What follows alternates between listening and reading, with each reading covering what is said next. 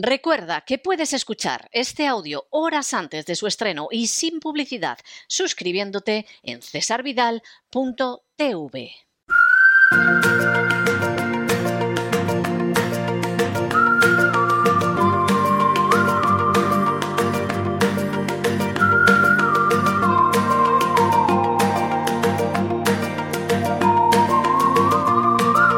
La economía que se fue con Roberto Centeno. Ya lo saben, ya lo saben, ahora que estamos de regreso. Aparten cualquier cosa fumable del alcance de la mano, coloquen el respaldo de los asientos en posición vertical, abróchense los cinturones porque ha llegado don Roberto Centeno y entramos en zona con seguridad de turbulencias en esa economía que ojalá que se hubiera ido, pero aquí, aquí está. Muy buenas noches, don Roberto. ¿Por dónde vamos a transitar hoy? Bueno, pues yo diría que los dos primeros pasos son obligados y luego después tenemos que eh, hablar de actualizar un poco eh, el tema económico del que no se ha hablado desde hace ya tres semanas y que va cuesta abajo y sin freno. Les daré luego las cifras. Pero evidentemente tenemos que empezar con el resultado de Andalucía. El resultado de Andalucía yo diría que eh, eh, se resume eh, muy sencillamente. en la parte positiva, muy positiva, eso hay que decirlo, porque uno no puede ser sectario si no hay que decir la verdad, es que bueno, el PP ha ganado de una manera muy considerable, menos... Muy holgada, claro, sí. Muy holgada, perdón, menos y ahora se lo explicaré, porque eso ahora no, lo van a entender, pero inmediatamente se lo explico. Menos que eh, con un porcentaje menor que el que tuvo Ayuso en Madrid, pero eh, con un número de escaños muy superior que le dan la mayoría absoluta.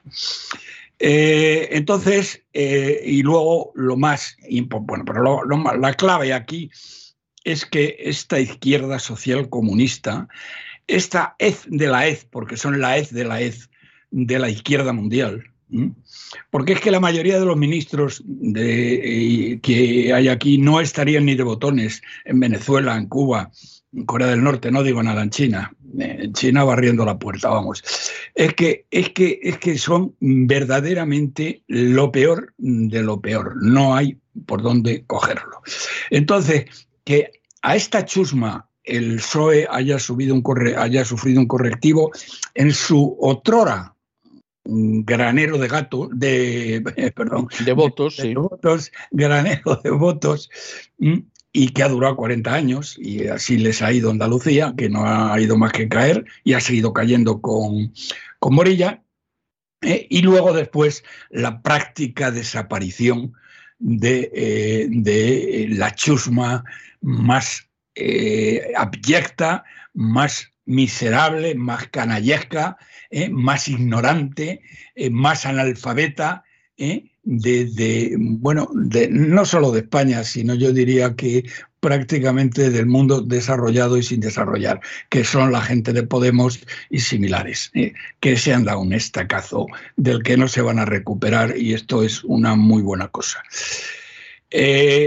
Esta sería la primera lectura. La segunda lectura fue que ayer, ayer mismo, inmediatamente, salieron eh, todas estas ratas de alcantarilla del Partido Popular, enemigas de, enemigas de eh, Isabel Díaz Ayuso, prácticamente pidiendo su cabeza, ¿eh? diciendo que, bueno, pues, que ya se ha visto que ya se ha visto claramente que, aquí el quien gana los, el que, quien gana los mm, eh, las votaciones es el PP, no las personas individuales, que dice la coca gamarra que es más tonta que abundio. Bien, eh, entonces eh, han salido, pero les ha durado muy poco. y, sobre todo las personas individuales que van en la línea de hacer la política de la izquierda, como es el caso de Bonilla. ¿Eh? Eh, También eh, esto hay que añadirlo. Bueno, ahora, ahora, hablaremos, ahora hablaremos de eso. Ahora hablaremos de eso. el, mm, el, tema este es de una abyección increíble. Bueno, yo conozco a varios tíos y uno lo conoce usted también, que pero vamos, más de la mitad de los diputados, más de la mitad de los diputados de la Asamblea de Madrid, ¿eh? pero bastante más.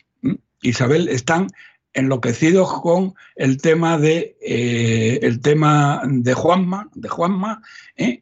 y diciendo que se demuestra que tú no vales, que aquí lo importante es el partido y que por lo tanto no te van a ser leales. Son totalmente desleales contigo. Lo digo para cuando hagas la lista, pero vamos, no es este el momento de hacerlo. Pero les han pegado un guantazo hoy que les han vuelto la cara del revés. Y esto me parece, y tengo que decirlo, muy inteligente por parte de las tres personas que han intervenido en ellos, pero el principal es el señor Fijo. Lo que han dicho hoy el señor Fijo, el señor Juanma Moreno, y, no lo ha dicho así porque eh, lo ha dicho de otra manera, pero muy parecida, es que en el Partido Popular eh, eh, han pasado de decir, el Partido Popular tiene el mismo discurso en todos los sitios de España, ¿eh? a decir ahora mismo, hoy, hoy, ¿eh? hoy, el Partido Popular tiene diversos discursos y tiene discursos, eh, digamos, ¿cómo, lo, ¿cómo, lo, han llamado? Discursos, con, discursos moderados en unos y discursos menos moderados en otros sitios. Es decir, que aquí que cabe, que van a utilizar, que van a utilizar con mucha inteligencia, ¿eh? van a utilizar el discurso moderado donde crean que les puede ir bien el discurso moderado y el discurso no moderado, es decir, el discurso de Isabel Díaz Ayuso. O sea, que están diciendo, lo digo para todas estas ratas de alcantarilla que ya se están frotando las manos, eh, que eh, que Isabel Díaz Ayuso va a ser la candidata de Madrid y va a hacer otra cosa, que e, esto sí lo ha dicho ella, le ha agradecido muchísimo y, es de agradecer a, a Feijó el que eh, haya permitido y permita que en cada, eh, en cada comunidad autónoma eh, la persona que se presenta haga sus propios equipos, que no se los hagan desde Génova. Entonces, ella lo que está pensando, eh, eso me consta, lo que está pensando, para todos estos mendrugos y mendrugas, yo conozco mendrugos, pero sé que también hay mendrugas. Eh, y mendrugues, seguramente. Y en la comunidad de Madrid, eh, que espero que eh, se cargue a la mitad y, a la mitad de la mitad, es decir, a las tres cuartas partes, porque son una banda de traidores. Así que a ver si se los, se los quita de encima. Es decir, ellos van a estar haciendo una política más conservadora o, mm, como tú has dicho, y ahora hablaremos de ello, una política más eh, pro, eh, próxima al PSOE, eh, eh, mm, en Andalucía, donde no van a cambiar absolutamente nada. No. Y eh, esto, una política mucho más dura en Madrid, donde, donde Isabel Díaz Ayuso se va a comer con patatas a la representante de Vox que ha hecho un papelón mm, y yo la voté a ella y no solamente la voté, sino que hice algo muchísimo peor. Eh, yo creo que como no, como no, mm, eh, como no ruego usted por mí en la otra vida, lo tengo crudo, ¿eh? porque pedí el voto para ella. Hay que ser imbécil creyendo, bueno, por una serie de razones que no vienen al caso. Bien, y luego hay una tercera, una tercera vía, una tercera vía eh, que no puedo dejar de, resaltar y que ahora mismo la estaba discutiendo con, eh, porque luego las, personas eh, son de sostenello y no enmendallo de una manera verdaderamente alucinante en todas partes. me refiero a Vox. Bueno, he oído a, este chico de la barba, ¿cómo se llama? Mm, Santiago Abascal es el chico de la barba. No, no, no, Ah. A Espinosa de los Monteros. Espinosa de los Monteros y de los grandes expresos europeos. ¿eh? Y Espinosa de los Monteros, con esa cara de bueno que tiene, bueno, habla bien y más, es un chico aseado, no es un zarrapastroso como es cierto. los de izquierda. ¿no? Pero en fin, ha dicho el tío, que manda narices, ha dicho el tío, que dice que bueno, que, que no, que lo de Andalucía, que lo de Andalucía ha sido un triunfo impresionante porque han sacado un 25% más de escaños de los que tenían. Sí. Pero vamos a ver, Espinosa es que tú nos tomas por gilipollas. Y cuando digo por gilipollas no me refiero al, al conjunto de los españoles, a los votantes de vos. Es que nos tomas por imbéciles. ¿eh? Eh, Espinosa, es que nos tomas por imbéciles. El tema de Andalucía. El tema de bueno, tengo, tengo que decir que yo que estuve viendo con interés cómo se expresaban los distintos partidos políticos después de, del resultado de las elecciones. Yo vi a Bascal que estaba, bueno, pues contando lo mismo que Espinosa de los Monteros, haciendo ese papel, y al lado tenía a Macarena Olona, y Macarena tenía una cara de que, por supuesto, tengo que estar aquí oyendo esto, pero esto no hay quien se lo crea. Y nos hemos dado la costalada. O sea, es, era obvio la cara sido, de ella. Ha sido una vergüenza, eh, Espinosa. Lo que le habéis hecho a Olona no tiene perdón de Dios. Y esto, tú sabes, lo he dicho en, en, este programa, pero lo he dicho por escrito y lo he dicho en todos los programas habidos y por haber a los que he tenido acceso en las últimas tres, cuatro semanas. ¿eh? Lo he venido denunciando que es lo que iba a ocurrir. Lo que le han hecho a Olona es una canallada impresionante. La culpa, bueno, lo de Vox, primero, lo de Vox en Andalucía, Espinosa, es un desastre sin paliativos, una catástrofe. Porque estabais absolutamente convencidos que vais a sacar 26 escaños o más, que vienes diciendo ahora, tomándonos el pelo, diciendo que habéis sacado un 25% más, tomándonos por imbéciles. Y la culpa de ello la tiene el líder supremo, ¿eh? el líder supremo, porque eh, claro, el señor, el señor eh, Abascal se ha elegido el líder supremo. Y sea donde sea y vaya donde vaya, es decir, en cualquier, en cualquier región o cualquier comunidad autónoma que nombre a cualquiera, al, al Mindundi, al primero que pasa por la puerta, como ocurrió en Castilla y León, él está con él en todas las, mmm, las manifestaciones y en todos los mítines. ¿eh? Y lo dijo muy claro en Castilla y León. No lo ha hecho en Andalucía. Bueno, yo no lo he oído, a lo mejor lo ha hecho. ¿eh? Pero mmm, cuando le dijeron en Andalucía, en Castilla y León, ¿pero cómo presenta usted a este tío que no lo conoce ni su padre? Y dice, no, no, no, es que usted se equivoca. Usted está muy equivocado. El que se presenta a Castilla y León soy yo. ¿Mm? Efectivamente. En, en, Cataluña, ¿quién se presentó? Él. ¿Eh? Y en Andalucía, ¿quién se ha presentado? Él. Coño, pues mira, Santiago, para, para hacer eso, en vez de coger a la mejor parlamentaria que hay hoy, que había, que había hasta ahora en España, te llevas al pato Donald y presentas al pato Donald y vas tú de la mano del pato Donald en Andalucía, que es lo que tenías que haber hecho. ¿eh? ¿Qué ha hecho el señor eh, Santiago Abascal, aparte de estar donde no tenía que estar? ¿Qué coño pintabas tú en Andalucía si la candidata era Arbona?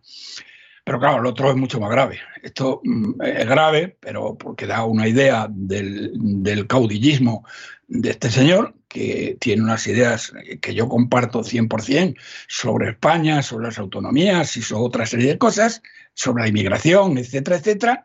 Pero una cosa es que yo lo comparta y otra cosa es que me chupe el dedo. Eh, y bueno, lo que ha hecho hoy el Barbas no hay por dónde cogerlo. ¿Qué hizo este tío? Yo lo he dicho y lo he repetido, pero hoy toca repetirlo otra vez. Lo que le dijo desde el primer momento bueno, desde, el primer, desde que Olona aceptó el cargo, porque antes, si se lo hubiera dicho, no hubiera aceptado, ¿eh? le dijo que no podía, bajo ningún concepto, ¿eh? atacar al PP en la única cosa en la que el PP era atacable y destruible, que es en la desastrosa gestión económica ¿eh? hecha por Juanma Bonilla. ¿Eh? la desastrosa gestión económica de Juanma Bonilla. Juanma Bonilla, durante su mandato, ha reducido el PIB de Andalucía un 7,4%. Pero si eso no lo entiende muy bien, esto sí que lo van a entender bien. ¿eh? Por primera vez, don César, por primera vez, queridos amigos desde los Reyes Católicos, ¿eh? Extremadura, que ha estado siempre en PIB per cápita por debajo de Andalucía, ha superado durante el mandato de Bonilla, ha superado el PIB per cápita de Andalucía. Y Melilla también. Es decir, cuando el señor eh, Bonilla coge los mandos de la nave, mm, Andalucía era la cuarta región más pobre, medido en PIB per cápita, de España. Ahora es la segunda más pobre. Bien, bueno, esto que le hubiera destrozado, porque esto ha sido eh, la causa de su victoria, el presumir de gestión y los andaluces que son unos cachondos mentales y tienen muy mala memoria. Eh, y ha presumido de gestión y de lo bien que lo había hecho en la economía y tal. Bien, además de eso, en la última EPA, que se publicó hace dos meses, eh, al final hay una lista de el paro por comunidades autónomas. La provincia, eh, perdón, la comunidad autónoma con más paro de España es Andalucía, con el 20,4%. Además de eso, y esto sí que los andaluces deberían haberlo sabido, ¿eh? pues yo puedo llegar a entender que no sepan las cosas que estoy diciendo aquí, pero, pero esto sí tenían que haberlo sabido. El señor Bonilla se presenta a las elecciones del 18 diciendo que va a acabar, como medida estrella, que va a acabar con las decenas de miles de enchufados que había en la Junta de Andalucía. Hay 70.000 golfos y golfas que cobran 37.000 euros de medias. ¿Qué ha hecho? No ha hecho nada, no ha tocado a nadie, no ha tocado a nadie. Y entonces esta pobre mujer, Olona, ¿eh? ha tenido que tragar con esta imposición del líder supremo y los cuatro mangantes que se sientan alrededor de él y que son sus consejeros alrededor de una mesa de camilla. No digo sus nombres, pero vamos, no son conocidos, ¿eh? que son los que le aconsejan. Pero él está allí. Don César está allí en todos los mítines con ella, diciendo, bueno, esta está aquí y tal, pero, pero, pero aquí el que manda soy yo. ¿eh? Ojo. Bien, y efectivamente, efectivamente, manda. Y tú has perdido las elecciones, no Olona. ¿Eh? Porque Olona hubiera sacado 26 escaños si tú no hubieras estado presente y tú, bueno, un par de ocasiones sí, pero nada más. Porque los votos no son las plazas de toro llenas. Y eso ya lo sabías. Eso lo sabías. Eso es evidente. Mil y una veces. ¿eh? Y tú te has quebrado conmigo hasta el punto de que me has retirado el saludo. Pero bueno, ¿qué le vamos a hacer? ¿Eh? No te voy a dejar de decirlo. ¿Quién, ¿Quién, es el que le ha retirado el saludo? Para que no parezca que soy yo. Santiago Abascal. Santiago Abascal le ha retirado usted el saludo. Pues bastante amigos y desde que bueno hizo otra pifia muy parecida a esta, ¿eh? desde que le expliqué que el, llenar plazas de toros y el llenar auditorios y el, llenar las calles y todo lo demás no es sacar votos, sino otras cosas. ¿eh? Es verdad. No le, bueno, él no acepta en absoluto. Él, él es un autócrata eh, de tomo y lomo, o sea, que ¿qué le voy a decir? Bueno, pues es triste, es muy triste que sea así. ¿eh? Pues es así, es así, es así. ¿eh? ¿Y ahora qué pasa? Ahora pasa que a Olona la habéis hecho una putada de primer nivel porque la habéis sacado del Congreso, donde hacía un papel de una brillantez asombrosa, porque claro, al lado de Cuca Gamarra, la de Cuca Gamarra, bueno, pues se presentaba como era una subnormal profunda y esta es que arrasaba en, el Parlamento. Ahora tenemos, tenemos a Cuca. Bien. Eh, eh, y esta. Bueno, Cuca, Cuca seguramente lo celebrará.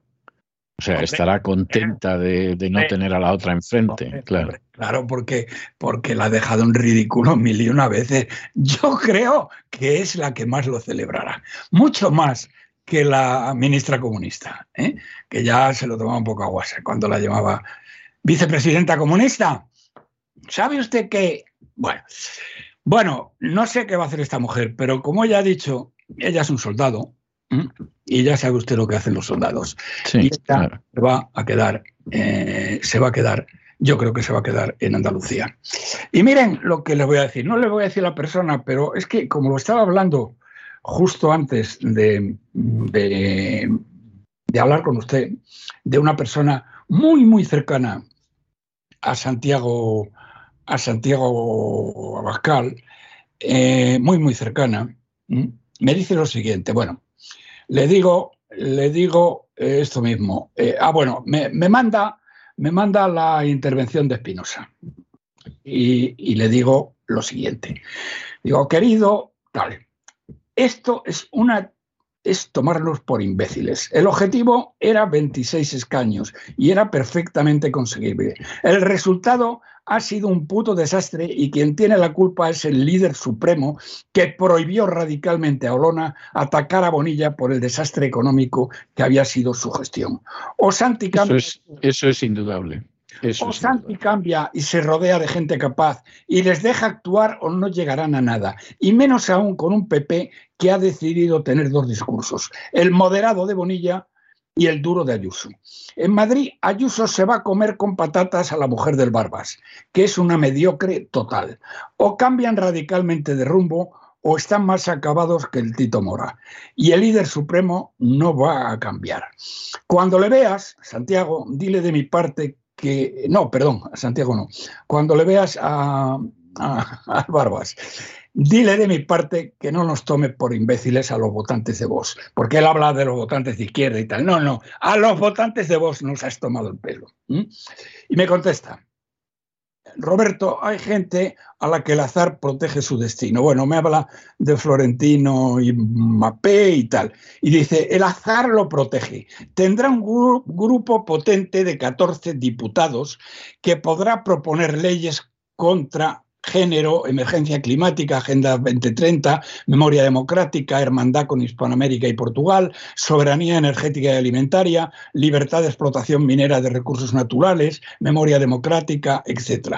Podrá levantar las alfombras y proponer soluciones en un año con Olona allí, como hizo con las tres victorias en el Constitucional. Atacará los chiringuitos 2030, todo eso lo podrá hacer no lo podrá hacer sin un grupo parlamentario. Y tan, bien, entonces, claro, la respuesta es muy clara. Le he dicho, hombre, fulanito, que el grupo parlamentario ya lo tenía y no hizo absolutamente nada.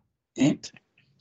Bueno, eh, es, triste, es triste. Me gustaría poder llevarle la contraria, don Roberto. Créame que, que, me causaría una profunda satisfacción decirle, don Roberto, está usted equivocado, creo que se equivoca, se excede usted, esto hay que matizarlo. Pero es que, sinceramente, no puedo llevarle la contraria en absoluto. Estoy totalmente de acuerdo con el análisis que está usted haciendo.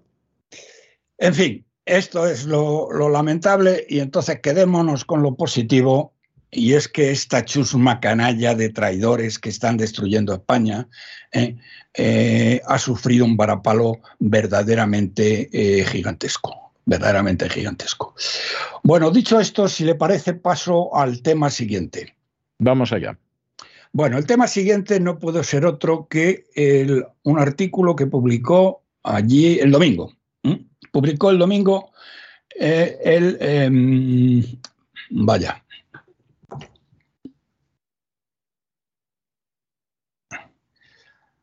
Espera, que se me va. Estamos esperando que lo localice. Si no se preocupe usted, que no pasa nada.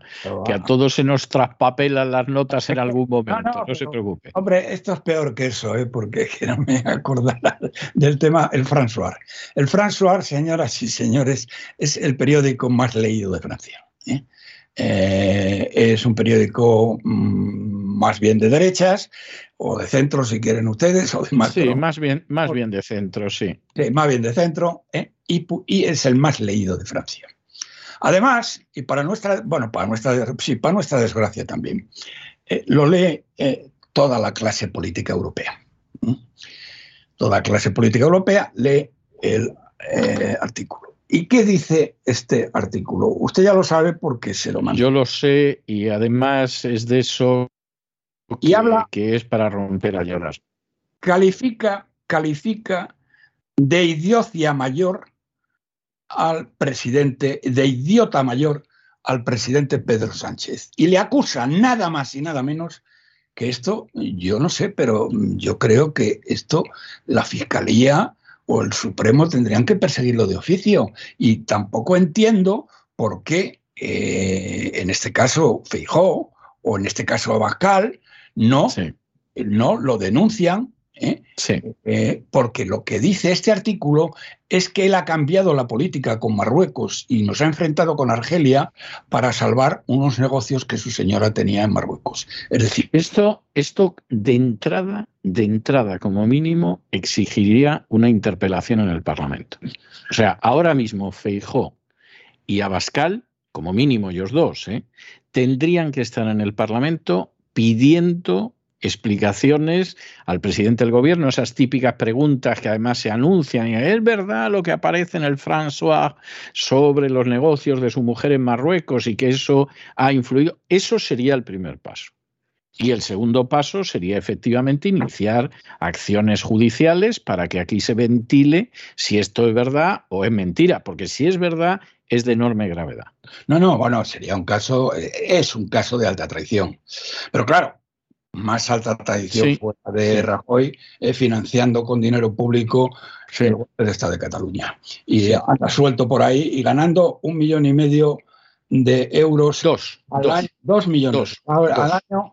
¿eh? Y todo el trabajo que tiene que hacer, ¿sabe cuál es? Fumarse un puro y leer el marca. El mismo que también... Que cuando era presidente del gobierno, era presidente del gobierno. ¿eh? Dos millones de euros por la cara. Bien. Eh, Fíjense ustedes lo que ocurre.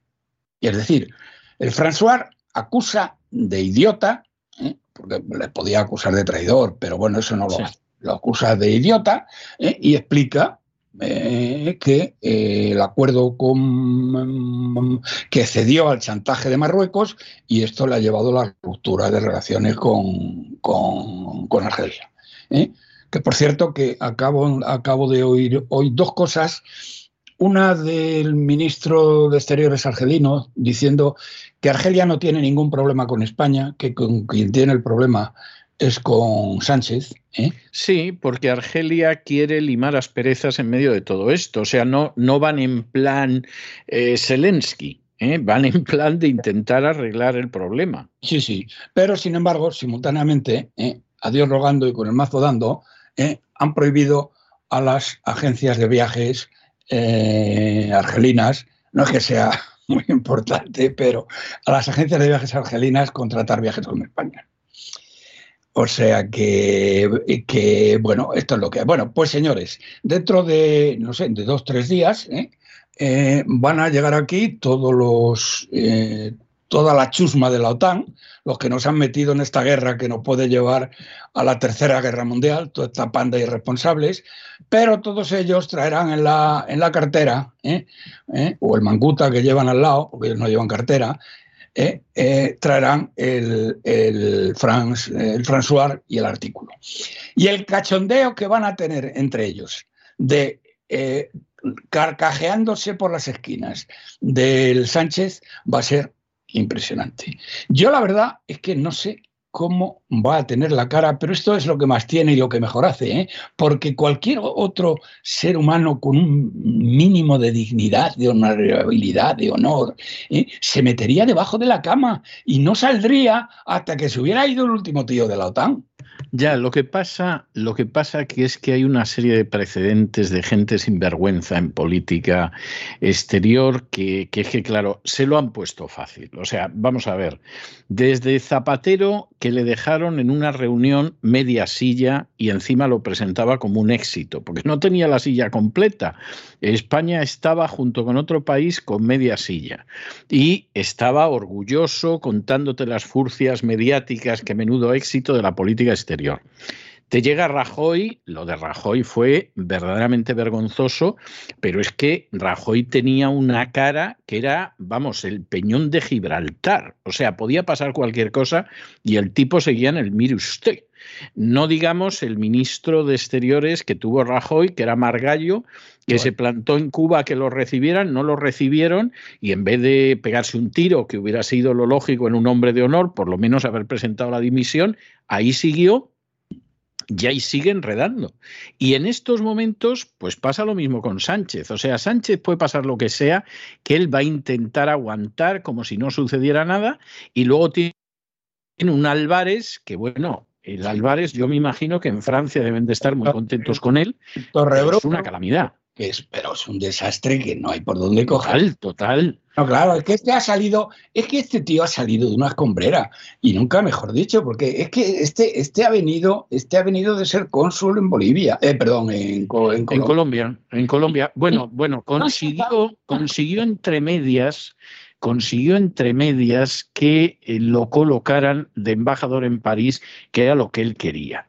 ¿Eh? O sea, él estaba en eso porque está, siempre ha tenido muy buen... Pero bueno, todo el mundo sabe por lo que le dieron la embajada también, no nos vamos a engañar. ¿Cuánto estuvo de embajador? ¿Cinco nada, minutos? Nada. ¿O diez minutos? Sí, exactamente. No, es así porque efectivamente, eh, claro, él quería eso en presunción de a ver a lo que podía llegar y, hombre, Claro que ha llegado, ha conseguido finalmente que lo hagan ministro de, Asuntos Exteriores, pero claro, es algo verdaderamente para romper a llorar. O sea, el, el, sujeto que hay ahora mismo en Asuntos Exteriores es para romper a llorar, pero el presidente del gobierno se queda impávido ante cualquier humillación. O sea, piense usted en el episodio en el que Draghi, yo cada vez estoy más convencido que a mala idea, o sea, que no fue un error. No, no.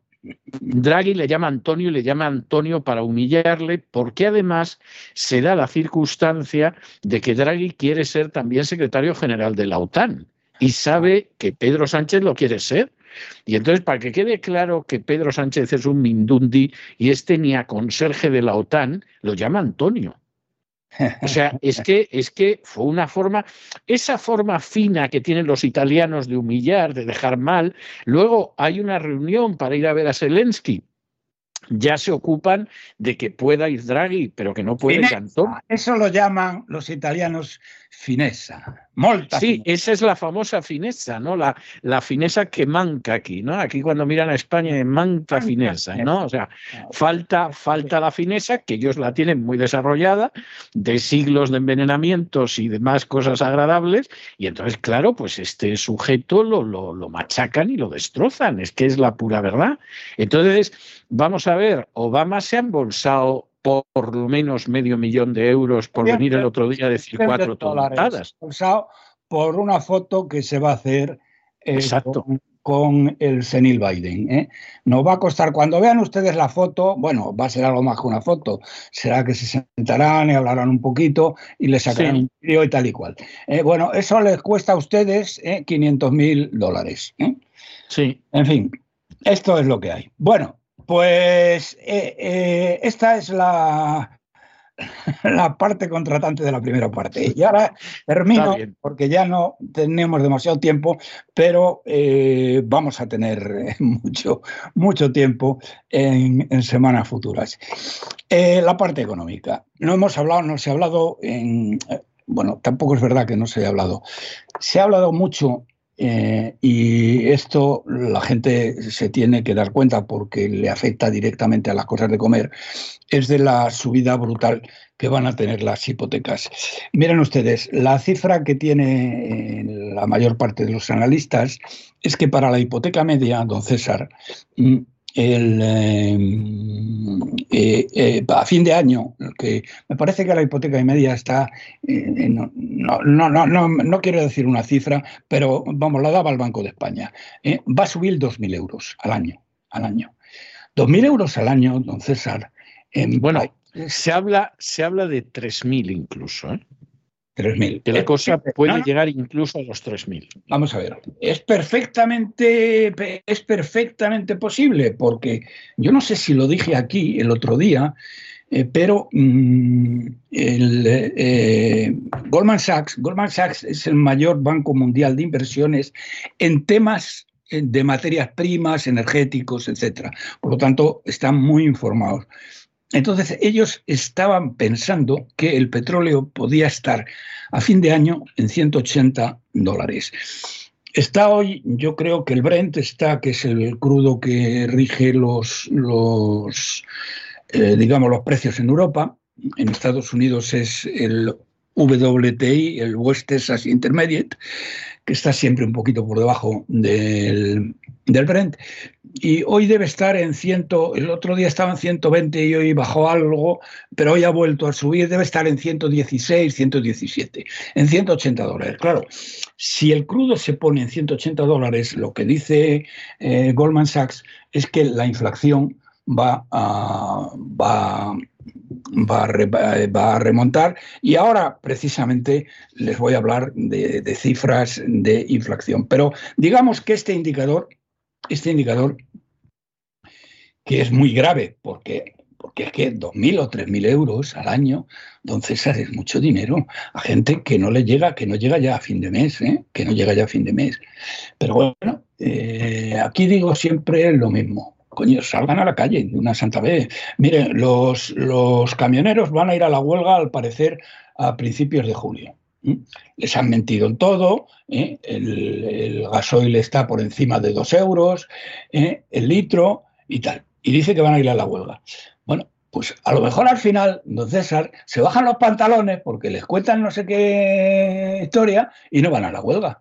Entonces, yo cuando veo todas estas cosas, o veo Barcelona, que está absolutamente una ciudad preciosa, una ciudad bonita, una ciudad moderna, que está llena de basura, que te roban la cartera por la calle, que está lleno de, inmigrantes, bueno, pues mira, tienen lo que han votado, o sea, tienen... Sí, al final la gente tiene lo que ha votado, es que es así. Y es que es verdad, es que tienen lo que han votado. Bien, bueno, pues mm, voy dentro, quitando el, tema de mm, eh, el, tema de el tema de las hipotecas ligado a, ligado al coste del dinero. Eh, todos los indicadores económicos señalan en estas últimas tres semanas la paralización de nuestra economía y a la vez que se intensifican los desequilibrios. No tengo tiempo, don César, de hablar de todos ellos, así que voy a hablar del más importante, que es justo lo contrario de lo que dice esa mentira con patas que es Nadia Calviño, ¿eh? que está intentando ocultarlo con todos los medios, que son todos, porque mandan en todos. Bien, y además tienen la ayuda del IBEX ¿eh? para, para ello. El más eh, el que quiero referirme hoy, y ya me referiré a otros eh, la semana que viene si Dios quiere, es el sector industrial, que es el segundo sector en importancia del país y, bueno, un poco eh, la columna de hierro de, la economía. Aunque fíjense ustedes que el PIB, el, perdón, el sector industrial cuando muere el general Franco en el año 1975 era el 36% del PIB. Ahora es el 14% del PIB. La, bajada no es pequeña. ¿eh? ¿Eh? es un desplome, es un eh, desplome. Eso es lo que ha hecho industrializando España la transición, que estos sí que se tenían que haber pegado un tiro. Bien. Mm, y en el, en el sector industrial voy a tratar dos cosas, la producción y el precio. La producción, el índice, el IPI se llama, el índice de producción industrial, cayó un 0,4% interanual el mes pasado de abril, que es el último. Pero fíjense ustedes que mm, en enero estaba en el 4,3%, es decir, cojan ustedes, sitúense ustedes en enero de este año, mentalmente hablando. Bueno, pues en ese momento, los 12 meses anteriores a enero, la producción industrial había subido un 4,3%. Cosa lógica, por otra parte, puesto que el hundimiento había sido espectacular, había sido de más del 10. Pero bien, había recuperado un 4,3. bueno, pues es que ahora saben qué ha pasado. Si cogen ustedes y se sitúan en el mes de marzo, entonces ya, ya el el índice de producción interanual pasa al más 0,4%. Pero hay amigo, si van a abril, estamos en el menos 0,4%. Es decir, que el índice de producción industrial en, volumen, ¿eh? en volumen de producción ha pasado de un más 4,3% en enero a un 0 0,4%, menos 0,4% en abril. Y ni Dios sabe dónde estará hoy, ya lo sabremos allá por septiembre. En la última EPA, la industria era el sector que más empleo destruía, 68.000 ocupados menos. Fíjense que en la EPA del tercer trimestre del, del año pasado se habían creado 63.000 puestos de trabajo y en el cuarto trimestre se habían creado 37.000. Y en el primer trimestre de este año se han destruido 68.000. Fíjense ustedes en la tendencia. Fíjense ustedes en la tendencia. Es decir, les estoy hablando que hemos pasado de más, estoy hablando del sector industrial, ¿eh? más 63.000 empleos tercer trimestre del año pasado, se hunde a la mitad, pero sigue siendo positivo en el cuarto trimestre 37.000 y el primer trimestre de este año 68.000, menos 68.000. Don César, es que es una salvajada. Es que es un, lo es, lo es, lo es. Un hundimiento que no tiene, que no tiene, aunque no hay por dónde cogerlo. Bueno, y ya eh, les he dicho que les iba a hablar de la producción y del precio. Los precios ya aquí ya mejor, don César, nos cortamos las venas. El precio es el acabose, el rien ne va plus, que dicen en las películas. De, casinos, sí. F de casinos, sí. ¿Se pueden ustedes que el crecimiento interanual de los precios industriales a abril creció un 45%, cuando al inicio de la pandemia estaba creciendo al 1,4. 45%. Comprenderá usted, don César, que esto casa perfectamente con lo que he dicho anteriormente, que es que la competitividad de España se ha ido al garete. ¿eh? Y por lo tanto, Totalmente. por lo tanto, la caída de la producción industrial es perfectamente lógica con una subida de precios del 45%. No tengo que decirles, no tengo que decirles, pero no debería decirles, pero se lo digo, que son las peores cifras de toda Europa. No conozco todavía las de la OCDE, pero las de toda Europa son las de España. Pues claro, te encuentras, te encuentras por ahí en algunas tertulias, aunque yo últimamente he dejado de ir a ninguna, a casi ninguna tertulia y todo lo hago por Skype, y en todo caso, si me preguntan, respondo, ¿eh? porque perder el tiempo con analfabetos, la verdad es que no forma parte. La verdad es que es que cansa, sí, cansa. Sí, sí, además es que no merece la pena, ¿no? No, no, merece la pena. Yo, yo recuerdo hace muchos años, ¿eh?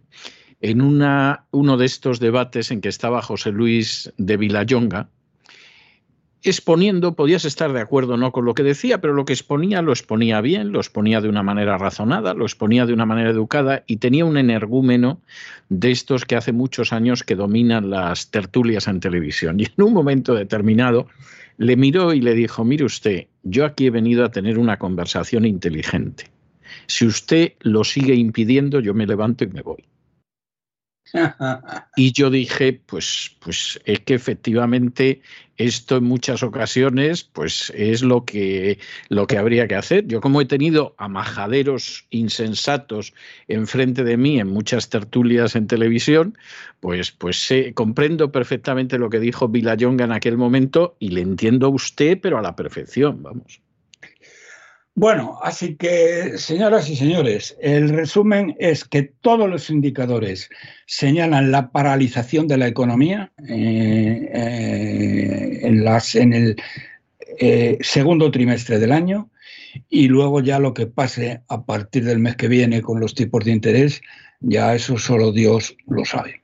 Eso solo Dios en su omnipotencia, que nosotros no tenemos, seguramente gracias a Dios también lo sabe.